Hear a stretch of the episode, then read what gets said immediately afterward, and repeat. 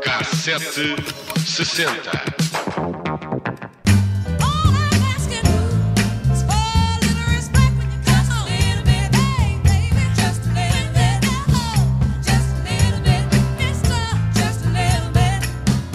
A 4 de janeiro de 1987, a Rita Franklin entrou no Rock and Roll Hall of Fame. Foi a primeira artista feminina a conseguir este feito e é o pretexto ideal para fazermos uma viagem pelo percurso da Rainha do Soul, de quem estamos a ouvir a este Respect. A Rolling Stone escolheu-a por duas vezes como a melhor cantora de sempre. A Rita vendeu mais de 75 milhões de discos e é, até hoje, uma das artistas com mais discos vendidos no mundo. E não teve uma infância fácil. Os pais eh, separaram-se quando tinha seis anos e a Rita ficou a viver com o pai, o reverendo Clarence Franklin, que teve um papel primordial na vida e no trabalho da cantora.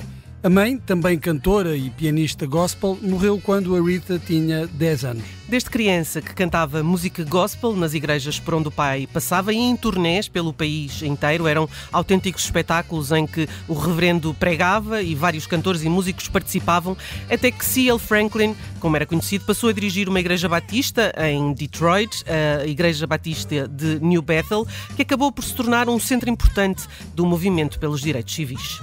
Aos 14 anos, a Rita gravou o seu primeiro disco, Songs of Faith, que rapidamente se tornou importante no universo gospel. Mas primeiro, o primeiro grande sucesso veio quando a cantora assinou pela Atlantic Records e encontrou o, primeiro, o próprio estilo que juntava o R&B, o soul e o jazz, com I Never Loved a Man the Way I Love You. A música chegou à nona posição na tabela Billboard Hot 100 e foi a primeira vez que a Rita conseguiu vender um milhão de cópias.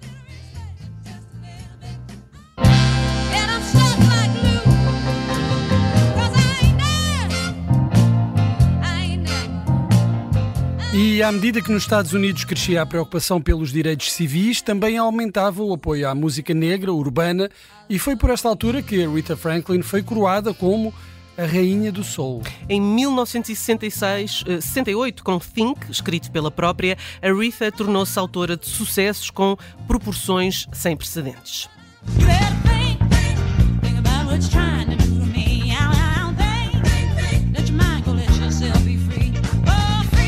Seguiu-se a gravação ao vivo do álbum Amazing Grace, realizada na Igreja Batista Missionária de New Temple, em Los Angeles, até hoje considerado um dos grandes álbuns de gospel de sempre.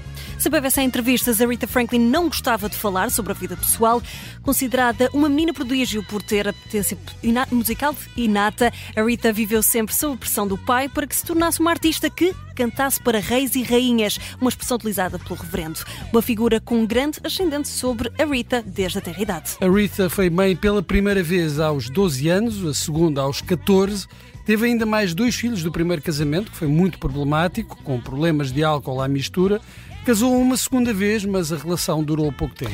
No final da década de 70, o disco estava em todo o lado, uh, uh, o disco. Uh, o estilo disco e a Rita Franklin não aderiu ao género com facilidade. Ainda assim conseguiu dois hits de dança, mas foi com colaborações com os Eurythmics e, sobretudo, com George Michael, que voltou aos êxitos de outros tempos com este I Knew You Were Waiting for Me.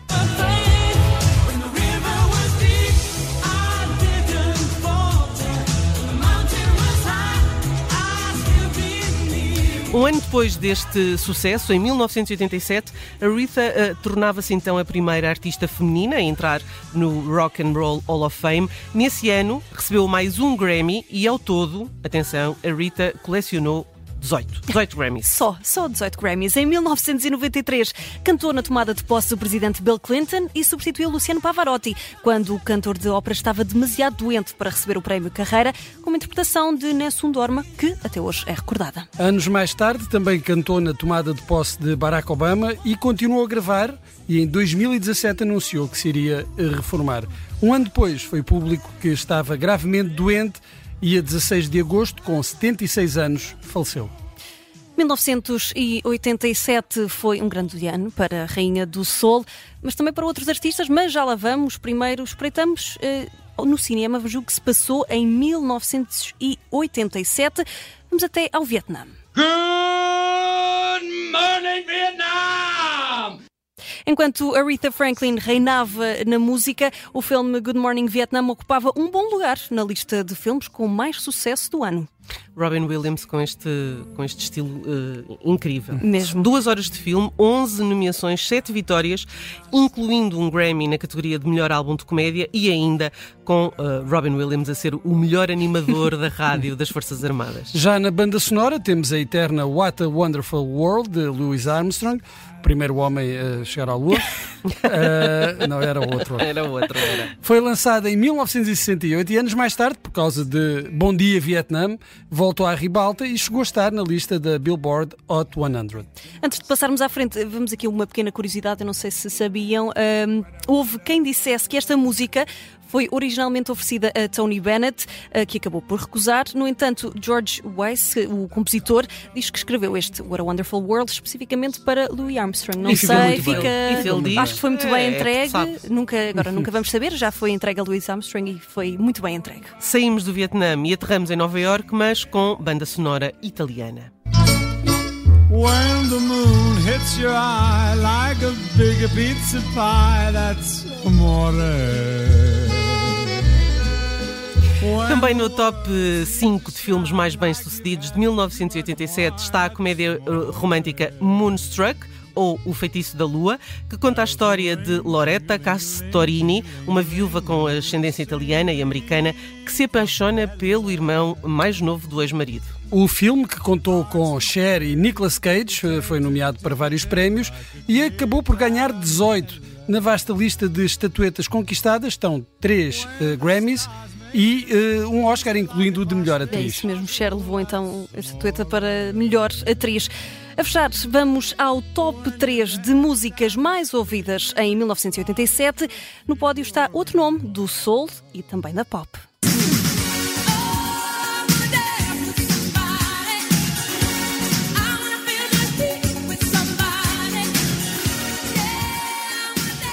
Whitney Houston com I Wanna Dance With Somebody, música que fez parte do segundo álbum de estúdio da artista norte-americana e que foi, então, uma das canções mais populares no ano de 87. Whitney Houston, eh, Starship, Bee Gees, Madonna, tudo nomes que tiveram canções na lista de temas mais ouvidos em 87.